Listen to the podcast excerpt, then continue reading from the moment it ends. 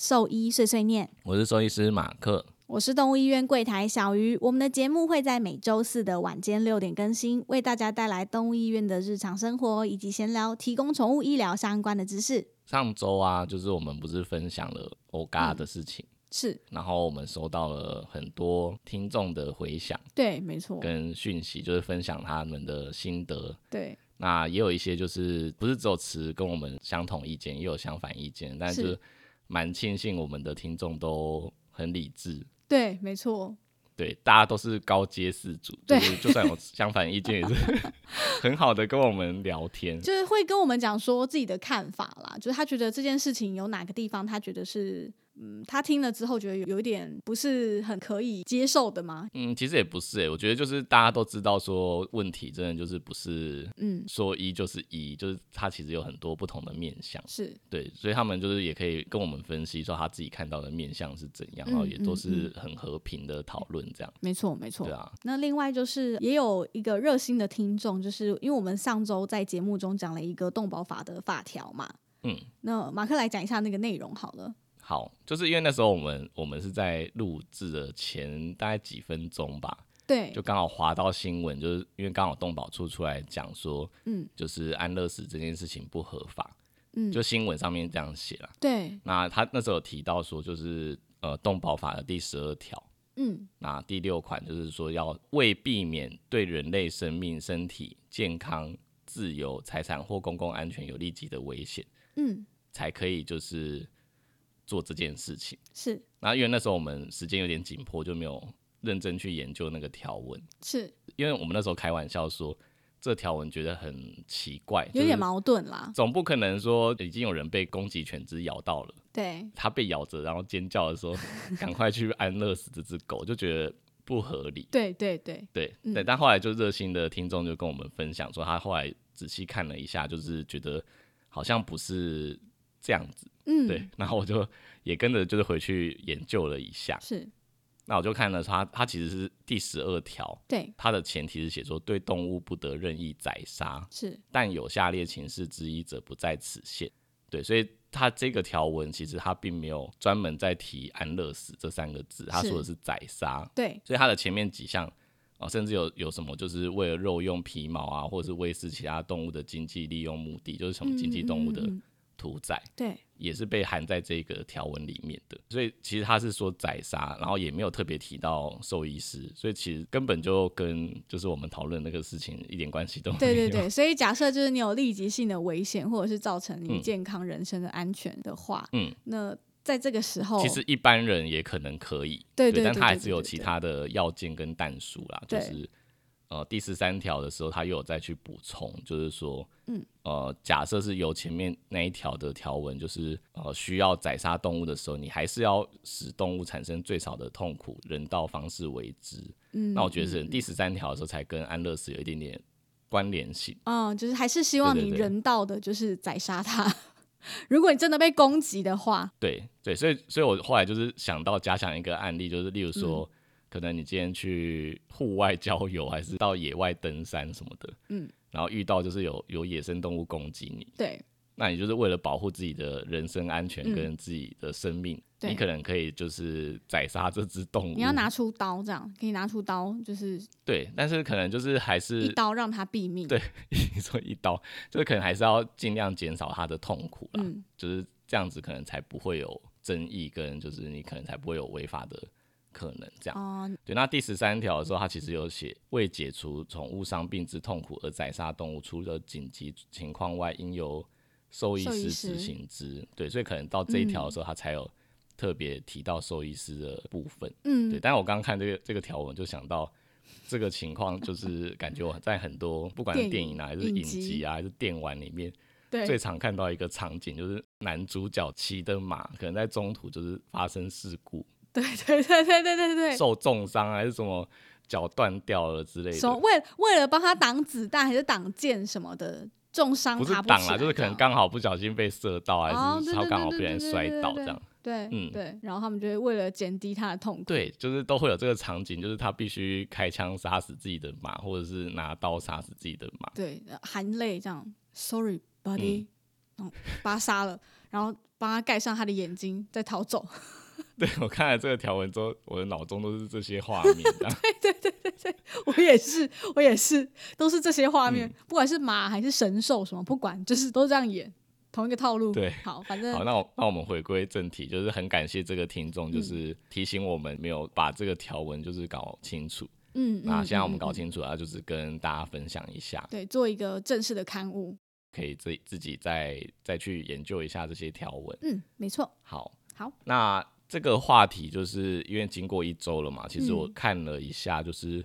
网络上的讨论，我觉得热度其实已经在下降了下降了。嗯，对，但是要要提醒大家一件事情，就是欧嘎还是没有找到合适的家庭，嗯所以就是如果真的有关心这这个事件的话，可以帮忙多多宣传，嗯，没错。跟呃帮忙让更多人知道，然后可以尽快找到就是合适的家庭。嗯，没错然后其实我也看到有很多，就那时候啦，就是热度最高的时候，我觉得就有很多人已经有点超出我想象的夸张了，就例如说什么要肉搜那个事主他的地址家、啊，还是说什么已经有找到通讯录，什么什么校友会通讯录，还有想要登门拜访，然后就觉得没有，他不是说拜访，他说他们要直接去抢狗。他说我们要直接去抢狗、是啊，他是说。他是说你们不怕就是大家登门拜访嘛，然后抢狗那个是大家担心的事情啊，嗯嗯，对，但不是他写的。但我还是觉得，就是随便讲说我已经有找到你的通讯录，然后我们要登门拜访什么的，就是有已经到了那种恐吓的地步。还有人，说就是什么一人一通电话打爆他的手机之类的。对我觉得那些都已经是 属于违法的，已经超出那个界限了。就是对啊，上次我们虽然很谴责，就是在上面随便骂人，但是我觉得有时候可能只是发言论，还没有直接违法。对对，但到已经有恐吓，然后说要肉搜别人的时候，其实就已经就已经违法了。嗯嗯嗯，对，然后甚至我还有看到，就是有人开分身，就是看到其他医师就是发表一些自己的意见，对然后就是故意开分身去呃污名化他，就是有点像故意造谣，说是这个医生决定安乐死的，对，然后到处贴，我，就是开很多分身到处贴，还去找人家的医院，然后在那边贴，我觉得嗯实在是有点离谱。有这些经历，怎么不帮忙找主人呢？真是的。，对，真的就是希望大家节省一下这些精力，然后就是应该拿来做正确的事情，这样比较好。对呀、真的真的。好，那也希望大家就是共同努力，然后最后有一个大家都好的 ending，对，对有好的结果，没错。好，那呃，我们接下来讲一下，呃，最近奶茶在医院接到的一通电话。嗯，这个主人打电话来呢，他一开始就是说，哦，他的猫咪吃到了。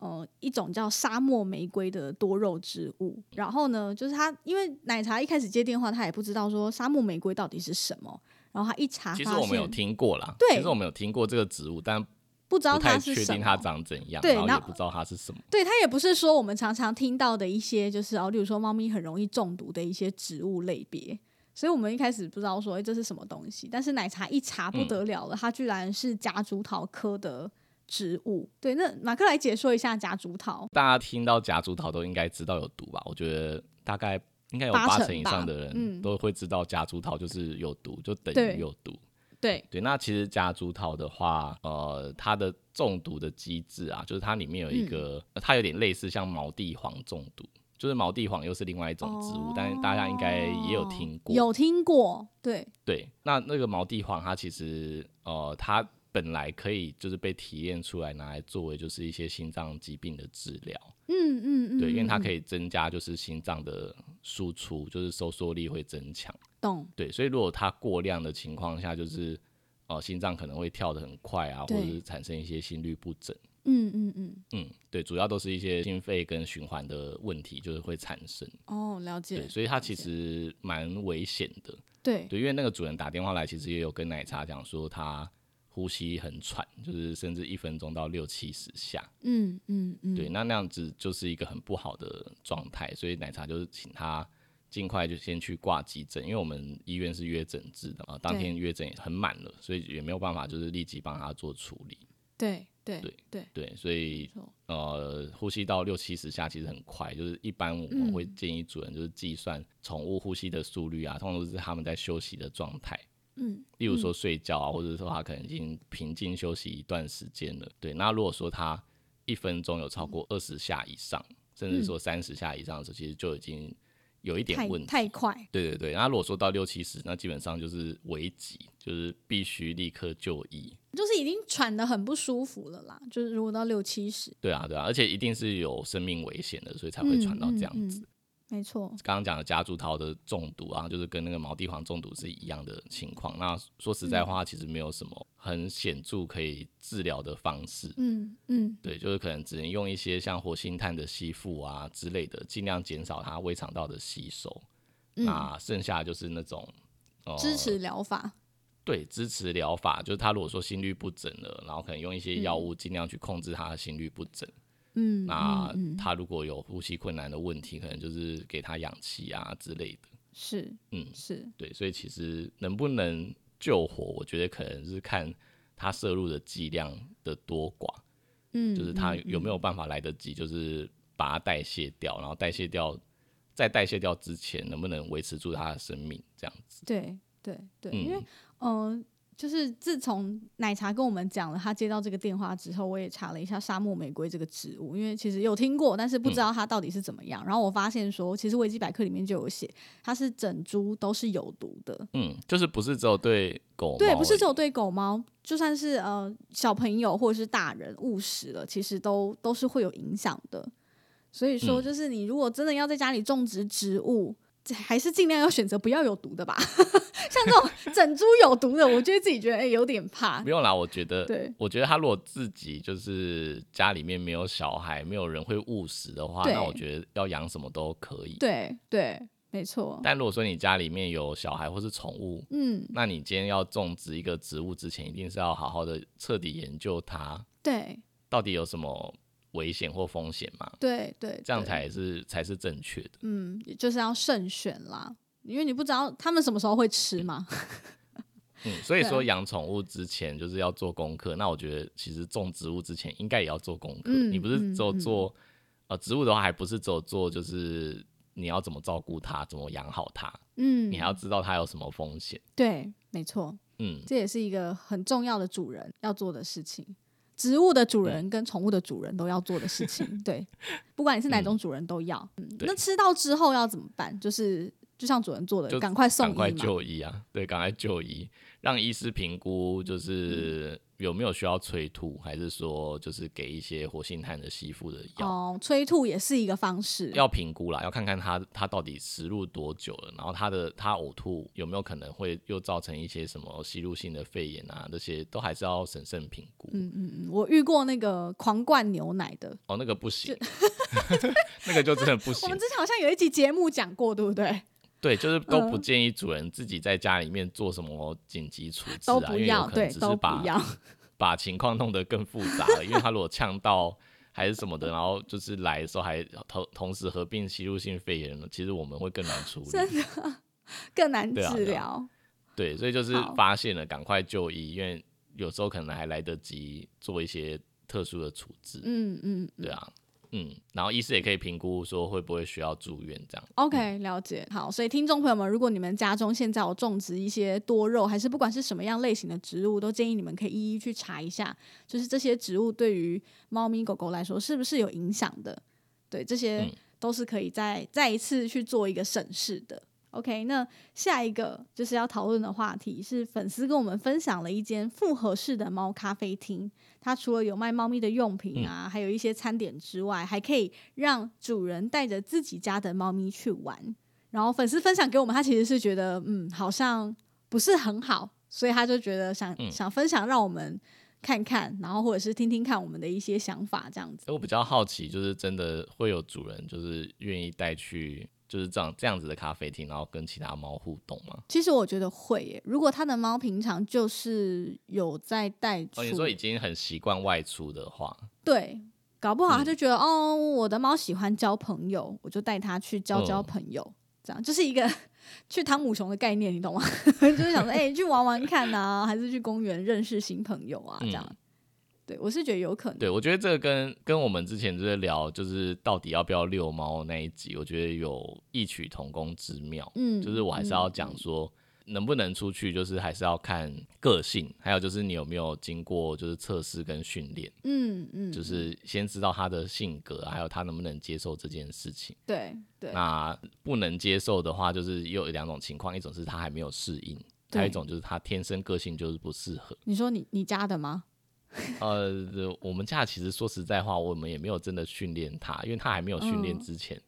就已经下烂了。哦 对对，你要讲一下这个下烂的故事，因为这也是跟宠物餐厅有关系所以我要先讲完这个故事，我才能讲结论。对对，你要先讲下烂的故事，好亲身经验，我们不要批评别人，你讲你家自己的就好了。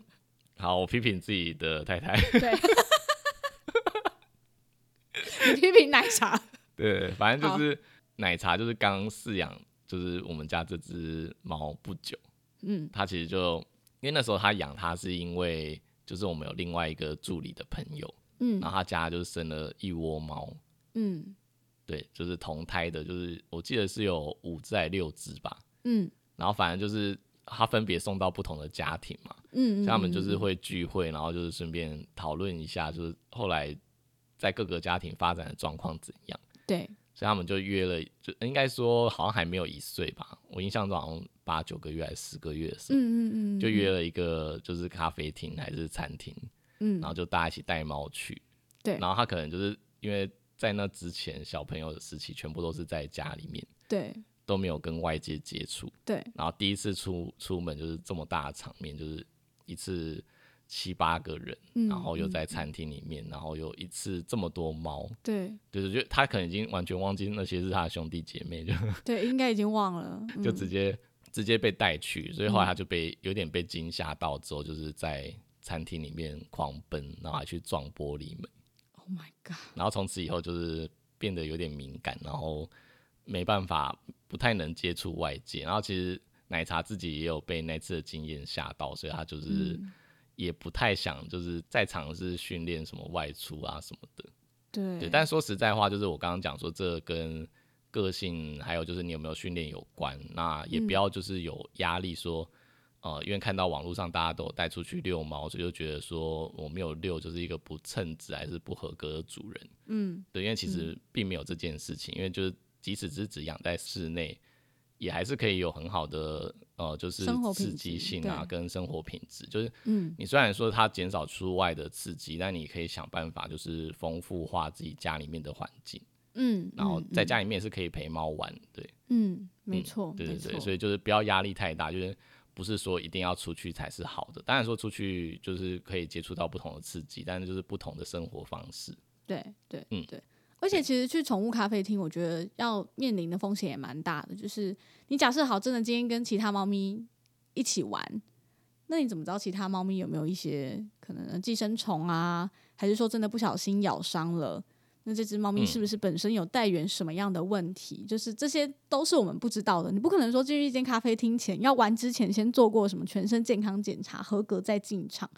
可能只能呼吁，或者是说，对他们最多可能是做检查，是说看你有没有预防针手册。哦，对对，顶多预防针手册啊，或者是哦问你有没有就是点药啊之类对，的，定期定期除外寄生虫、啊，对对对对对。对对。可是这东西有时候我觉得还是很难防啦，因为有的人觉得啊还好吧，嗯，然后就你说，例如说他有打，他有打预防针，但是他根本对没有做过就是猫艾滋或者是猫白血的测试，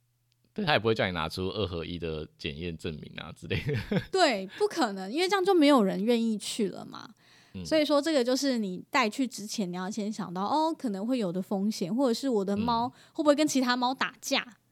要是真的打起来了，受伤了，就是这件事情要怎么处理呀、嗯我觉得这个都是在去之前可以先在脑袋里先先跑过一遍。假设真的发生了，要怎么做？说实在话，嗯就是好像能做，也就是只能尽力的，就是保护好自己的猫。对啦，就就是即便去了，还是要上牵绳呐、因为我看它那个环境是关在那个玻璃窗里面，所以嗯应该是可以放的。因为我很多客人其实还是有在遛猫，然后其实嗯我都会跟他们讲说，你的外寄生虫预防啊，还有定期体内寄生虫嗯，驱虫还是要做。对对。然后就是如果那个环境是有野生动物可能会冲出来攻击的，你还嗯是要做好，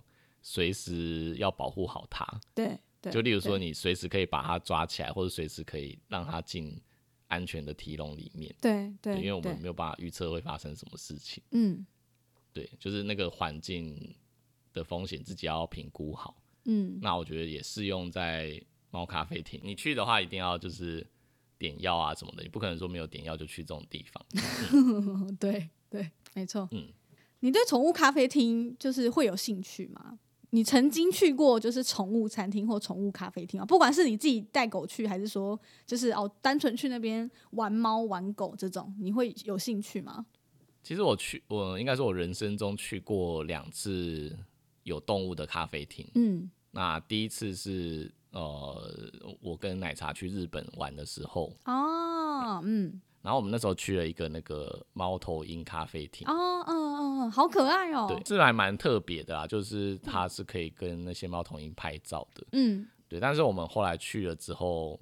除了感想是很可爱，跟第一次有接触到猫头鹰之外，嗯回来的时候其实后来有发现，嗯，蛮多动保团体其实不太建议就是猫头鹰咖啡厅的，因为它变成说白天它应该要休息跟睡觉的时候也被我们大家打扰，没有办法很好哦的休息。嗯，那就不符合它本来的生态啊。对对对，他说其哦实长期下来也是一种就是折磨跟虐待待嗯，对嗯对，所以就是知道这件事情，就是因为那时候没有思考这么多，去呃、去日本找找朋友的时候，然后就觉得那个很新奇，要不要一起去？这样嗯，我懂我懂。没有想太多。对，但后来回回来之后，就有看到有人这样的分析之后，就的确，嗯，好像真的不是很好。嗯嗯，对，嗯所以之后就应该再也不会去 了。懂对啊懂。嗯，所以就只去过这个。第二次是第二次是，哦、其实是应该算前不久吧，两一两年前吧，嗯。就是我们有去有的确有去过一个猫的咖啡厅，嗯。是因为那个猫咖啡厅里面有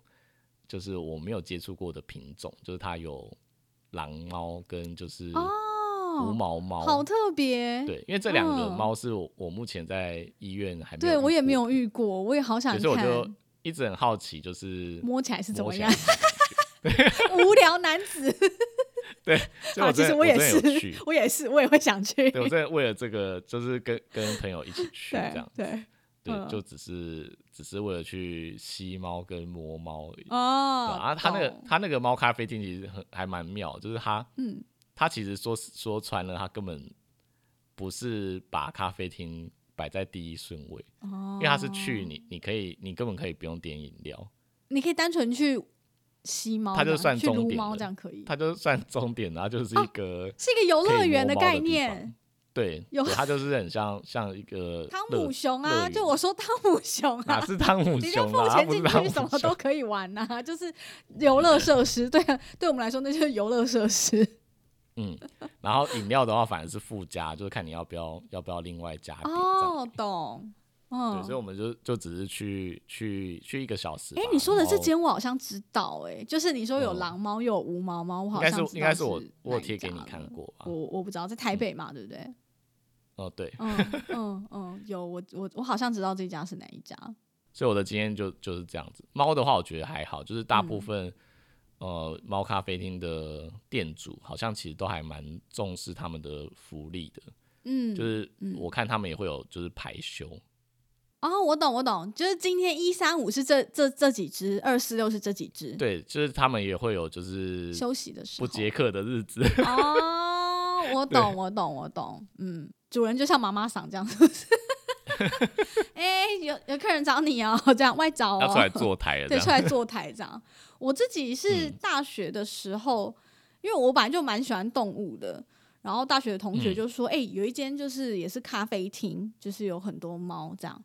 然后它它不是嗯那种。像我们想象的，就是在一间哦漂亮明亮的餐厅里面，它是一间半嗯户外的餐厅，然后它又走的是户外哦，对，它就是有一个庭院，然后有一个很大的就是榕树什么的，就是笼嗯罩着它整个庭院，所以是整个很凉爽。然后他们本身是走有一点复古风，所以它就不是一间你知道很明亮的那种类型的餐厅。所以我那次去，嗯其实我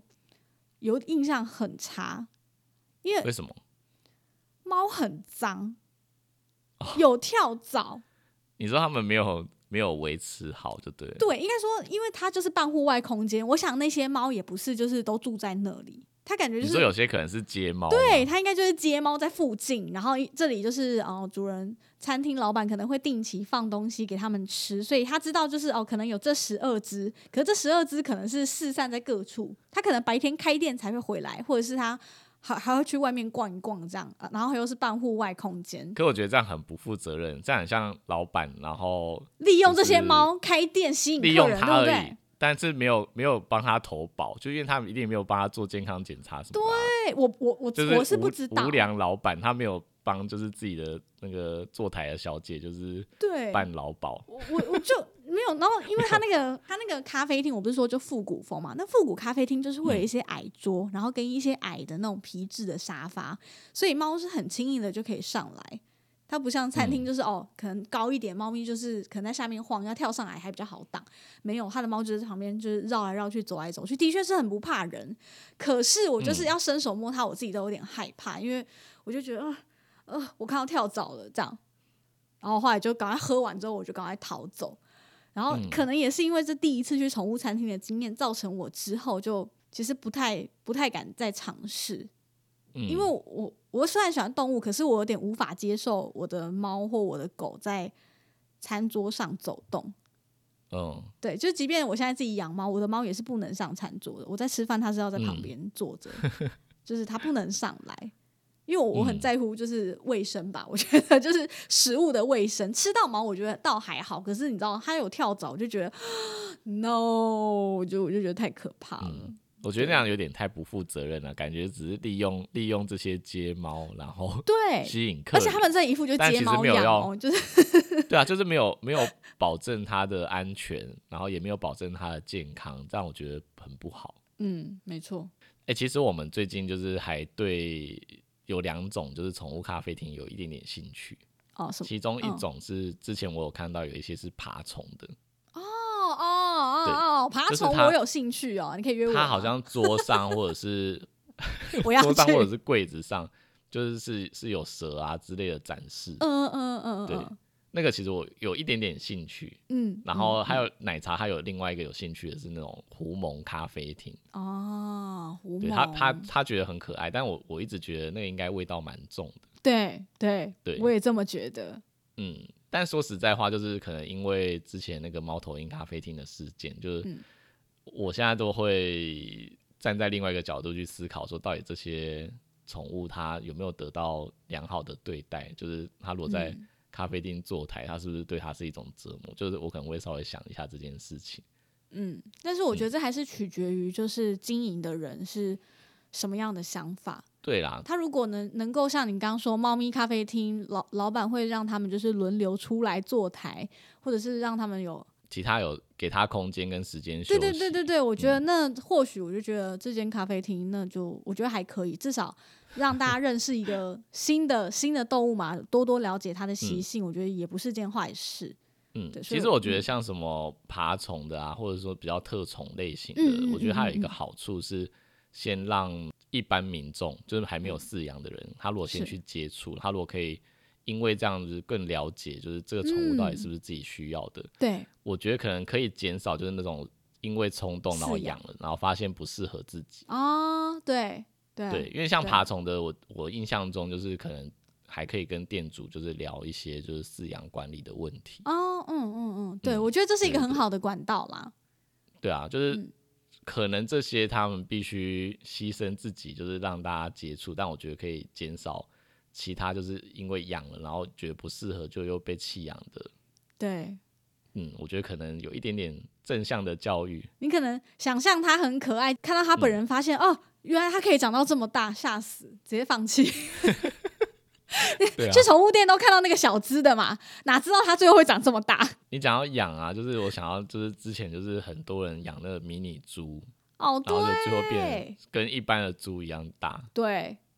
对吧、对然后像像我以前有一个学姐，就是她就是曾经养过迷你猪，然后后来猪就是长超大，就跟一般的猪公是差不多。好，我知道，我知道，我知道这个，我知道这个人，我知道这个人？然后，然后我们那时候就想说，那变那么大怎么办？然后他就说，因为他们家有院子，然后就是他他们还有一个池塘，就是你可能给可以给那只猪，所以那只猪还蛮幸福它。是佩佩猪，哎，很快乐，哎，对啊，然后你知道我我跟奶茶以前还想过要养老鹰吗？老鹰，你说准吗？嗯还是真的是老？对啊，哦，准，对啊，就是那种那种猎鹰小。小只的准这样。嗯，你知道你知道为什么我会想要养？为什么？要干嘛？因为那时候就是我们住台南的时候，就我们那个社啊我知区，我知道你要干嘛了，我知道你要干嘛了。我还没有讲。因为我们那个社区超多鸽子，多到爆，就是呃，我我我本来也不是说就是讨厌鸟类还是还是鸽子，但那个真的量已经太多了，就嗯是我的阳台就是只要一个礼拜没有清扫它就全部被鸽子大便覆盖。淹满，对不对？对，然后那时候我就是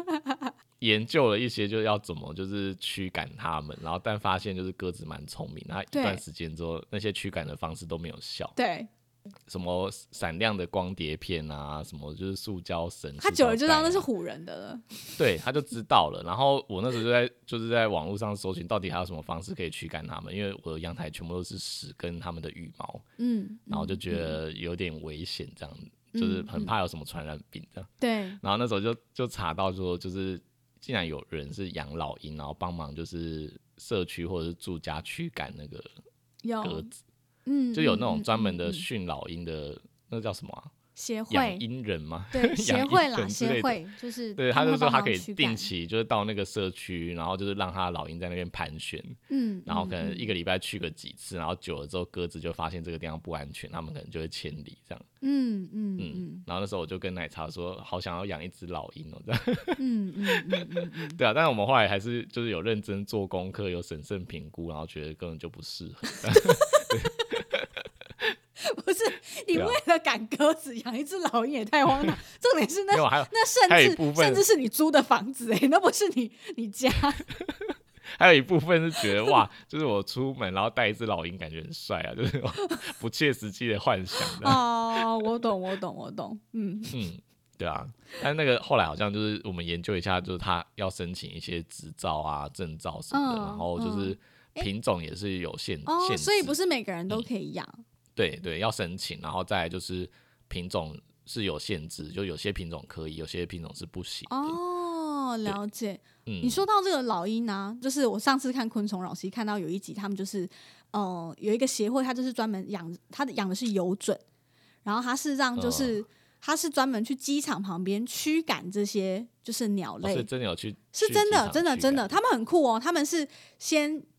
应该说他们先放游隼出去。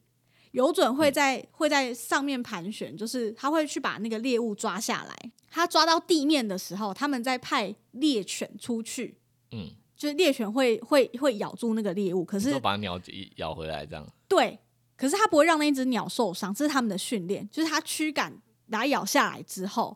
然后嗯把它逼下来之后，狗会去咬住它，含住它，然后把它咬走。他们就是这样子嗯去清那个机场旁边跑道的，就是一个、呃飞行的安全，这样就为了飞行安全做这件事，嗯所以我觉得蛮。我以为你是要说他就是无伤的把它弄下来之后，然后要游街示众吓跑其他鸟之类的。也没也也没有也没有，哎、这应该也是可以，因为他看到老鹰来抓，其实他一定会就是吓得半死啊，对不对？哎、我我知道狗可以就是含着猎物，然后但不让它受伤，但我不知道老鹰有办法，因为它不是爪子这样抓不会受伤吗。应该是这样吧。好啦，反正不重要，反正不重要这先跳结过好了啦论就是，结论就是，如果要养老鹰，它其实不是养来就是帅，然后你在家里面养的，它它要申请，可能你还要就是帮忙做这些工作吧。我想嗯就是协会可能有规定之类的。嗯嗯嗯，对。嗯，好，哎、那他这边还有写到一点，就是如果我们家里自己是养宠物的，假设我们去了一些宠物的咖啡厅，那回家之后、嗯有什么事情是要留意的吗？有什么事情要留意吗？消毒，换下你身上的衣服。讲消毒，等下真的有人在他们的猫上面喷不是啦，把自己消毒啦，哦，把自己消毒。你如果今天去了猫咪咖啡厅，你回家就是最好把身上的衣服都都换掉啦。哦，你是说宠物没有跟着去？对，如果宠物没有跟着去，我自己去了。我也是说宠物去了之后回来要怎么？没有啦，没有啦。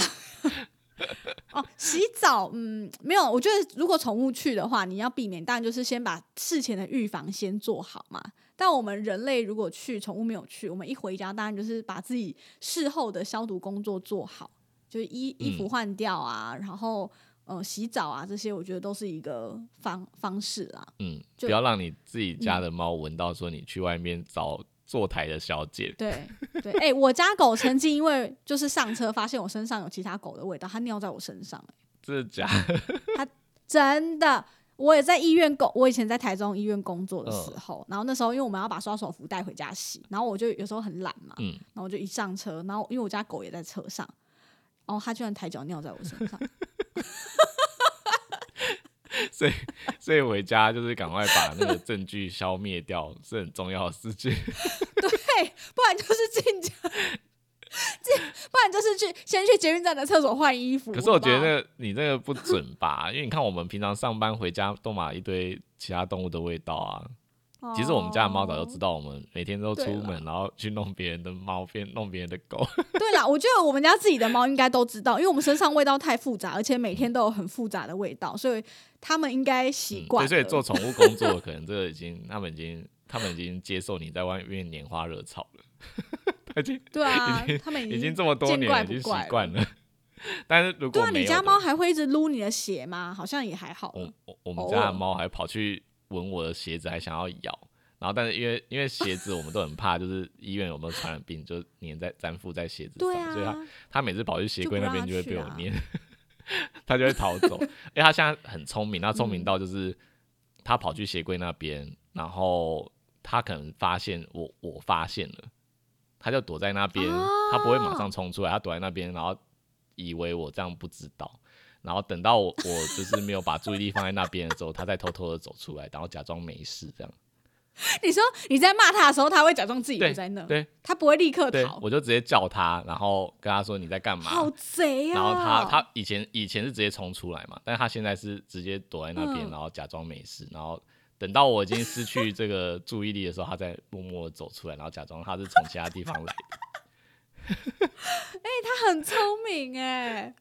真的很聪明，假装自己不在那。对啊，好，我们接下一个话题。我们下一个话题，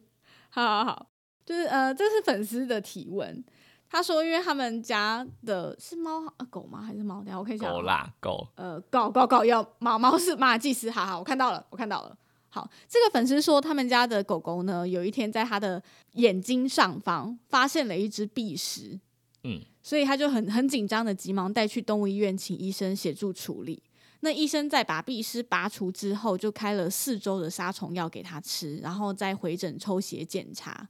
那今天回诊抽血的时候，他做了那个 PCR 的检测就，送去实验室做嘛。嗯对对，送去实验室做 PCR，现在应大家应该很耳熟能详啦。然后他就想问我们说，如果这个检验结果是阴性的，是不是就代表安全没事？还是说，就是必氏传染的血液寄生虫会有一些潜伏期呢？该注意什么事情？嗯基本上他如果送 PCR，然后嗯就是是阴性的，在没有感染的证据之下啦，就是如果他已经他直接送 PCR 是阴性，基本上就不太需要担心，就什么有潜伏期之类的。对，但如果今天已经确诊他有感染了，然后再投药，是。然后再做 PCR，通常我们可能再隔一段时间会再做第二次。哦，对就是治疗后就是需要，我们可能会需要检验两次，不一定只会靠一次就说他已经完全康复了。对，但是今天他的条、嗯嗯嗯。他的嗯他的情情况有点不一样，他是因为他被嗯。闭视药，然后对也没有检验出确定有感染，然后但医生就很谨慎的已经投药了。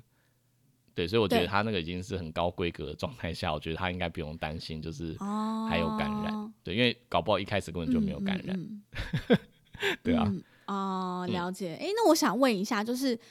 家里的宠物如果发现被蜱虱咬了，就、嗯就必须得像就是医师这位医师的做法，就是立即性的投药嘛？嗯，其实觉得这个是很必要的其吗实，在治疗的准则上面啦，应该是嗯不需要做到这样。哦，你说连续杀虫四周对，除非他已经感染了，或者是他已经有临床症状了，哦就是例如说他已经贫血啦，嗯嗯或者说嗯溶血，就是尿尿颜色很奇怪，或者是发烧、食欲不佳，有可能我们送、哦、开始出现对，有可能我们送检之后，我们不想嗯等到那个检验结果回来，有可能会先预先投药。但但是如果连症状都没哦有，基本上我是不会直接开药啦。对，但也有可能就是医生比较谨慎，或者说主人很谨慎，这都有可能会影响医生的决定。对，当然我觉得不是必要的，嗯嗯对，不是一定要做的事情。哦，了解。嗯，对，或者也有可能是可能哦，主人平常没有在预防外寄生虫。你说一直以来都没有的话，那的确就有可能会影响我们的决定。对对对，这是有可能的。对对对，如果为了保险起见，嗯，了解了解。好，那如果说在家里真的发现就是宠物被壁虱咬，嗯就是需要像这个主人的做法一样，立刻冲去医院说医生请救他这样，还是说在家里可以自己处理？呃，其实如果可以的话，就是如果你离医院就嗯带去医院，对你来说不是麻烦的事情的话，带去给医生哦就是帮忙把鼻屎拔下来，其实比较安全。对，因为因为我们嗯比较知嗯道嗯怎么拔，才不会让他的口气还是脚还卡在就是皮内。哦，对，因为有时候就是拔，然后但是它断掉了，那其实那个地方皮肤还是会发炎一段时间。哦，了解，所以就是要仔细的、轻轻的把它拔，下来。然后就是如果是我的话，可能我会拔下来之后，两个选项，一个是嗯直接先检验嘛，因为我不知道这是第一次被咬还是已经好几次了。哦，我懂你意思。那也有一个一个选项是，也可以主人先回家观察，然后他如果嗯没有什么问题的话，就不用太着急。但如果发生就刚刚我讲的说发烧啊，还是贫血啊什么的，哦，精神食欲开始不好对，任何任何不正嗯常的时候就立立即回诊。那时候我们可能就有机会检验出来它是有问题的，哦，或者是我我请主人回家观察，但是可能一两周之后你还是要安排做一下健康检查。哦，了解了解了解。对，因为因为这个东西它被咬到，不是当下嘛立刻毒发身亡，还是毒就马上发病。对，它 的确是会有一点时间，对，我懂，要不是蛇，对不是咬到就中毒啦，对对对，所以嗯有时候当下你马上检验，你没办法保证一两周之后会不会有什么问题。嗯嗯嗯嗯，对而且也想跟大家说，壁虱不是只嗯会咬狗跟猫跟动物，就是嗯壁虱也是会咬人的哦。反而猫比较少，对，但是人真的是嗯有、有听过很多次，你们家不就有一个人亲身经验吗？大部分就是会被鼻屎咬到的，都是就是在兽医兽医院工作的人，很多助理都被咬过，然后奶茶也被咬过。洗，澡的时候对，他是回家洗澡的时候发现，哎、自己的小腿上怎么有一只？不是小腿吧，是腰吧？哦，他是妖哦，是妖啦？超恶心的！那妖发现一只壁虱在咬他，然后他就分享说，就我们我们就是看到粉丝提问之后，他就跟我讲说，哎、被咬的时候你根本就不会想说，就是要拿夹子什么轻轻把它捏下来，根本就 他说他当时就是哇，然后把它弄掉啊，这是错误示范手。把它拔掉，这样对呀、哎、你洗澡发现腰上有壁虱，根本就无法冷静，好不好？我觉得我可以诶、我觉得如果我发现我有的话，我应该就是出来找止血钳这个。真假啦，我不行，我我就们家里面有，嗯不是 不是家里有没有止血，现在不是家里有没有止血钳的问题，是好吧？可能可能我跟他就是属于容易惊慌失措的类型，看到就是立刻尖叫、啊，然后想要赶快把它弄掉啊，你根本就不会想那么多。我觉得我一定是出来找工具，然后再好好的把它弄掉。啊，如果它在奇怪的地方，什么腰的后面弄不到，那我就就叫奶茶帮你拔。对，应该是吧？那那我想，我跟奶茶应该就是在野外被熊追会直接死掉的类型，因为无法冷静。我觉得，我觉得我应该蛮冷静的。你看我那时候被嗯蜜蜂叮到头，我也是很冷静的，请别人帮我把蜜蜂好好的移除啊。哦哎、真的，如果是我，可能就发疯了，就是 你说你就发疯乱抓头，然后对对更惨这样。而且那只有一只哎，如果是一群，你就是全部都冲上来攻击你 哎。好好好，好然后呃，这个主人还有提出第二个问题，他说、嗯呃，月底的时候他有发现说狗狗的背上有一颗一公分左右的肿块，那因为他们在一月中打了狂犬病的疫苗，然后他每天就去揉它，然后就这样过了一个月之后，发现它变小了，本来一公分，剩下现在剩下零点五公分。他觉得这有没有可能是疫苗的佐剂造成的呢？好，这个其实不一定是疫苗的佐剂造成的，有可能是疫苗本身的原因造成的。哦，对，就因为其实疫苗注射之后啊，有时候就是如果如果这只狗狗它的免疫反应比较剧烈，有时候就会在注射的地方形成一个肉芽肿。嗯嗯，对，那个肉芽肿嗯是因为免疫系统它觉得这边有一个异物，所以它去排除它。跟体质有关系。嗯，可能有关系，但我觉得，嗯呃，说一个可能一般饲主不会知道，就是它跟注射有可能有关系。哦，对，就是如果注射的时，候啊，例如说你的狗狗有点激动，它乱动，嗯，哦嗯，如果说嗯它在乱动的过程，例如说针可能有去划到里面的血管或者是肌哦肉，它受嗯。到的刺激就比较大嘛，有时候甚至可能会有一点微微的出血，它也会比较容易嗯。形成一个肉芽肿。那还有一种哦是打的时候它乱动，然后就是针可能跑到皮内，不是皮下，哦，嗯嗯嗯，嗯，也有可能会因为刺激的关系就形成一个肿块。哦，对，所以它跟体质有关，有可能是疫苗本身引起的，也有可能是因为注射的时候它有受到比较多刺激，OK 都有可能会，所以它不一定跟佐剂有关系。嗯，对，那嗯，佐剂的话，应该大家听到这个比较敏感，应该是猫的饲主，因为嗯猫的话就产生注射后的之后变成恶性的肉瘤的机会是比较高的。对对，嗯，但狗狗的话，基本上差异性应该没有到很大，发生嗯率也没有很高，所以可以放心。OK OK，好，那关于就是疫苗跟肿瘤的部分，我们在 EP 五十一的时候有特别把这个主题拿出来就是讨论，所以如果说嗯你们对这部分有一些想了解更多的，可以回去听一下 EP 五十一。嗯那、那个必师的话，可以听 EP 三十，对，那一集的内容是呃，就是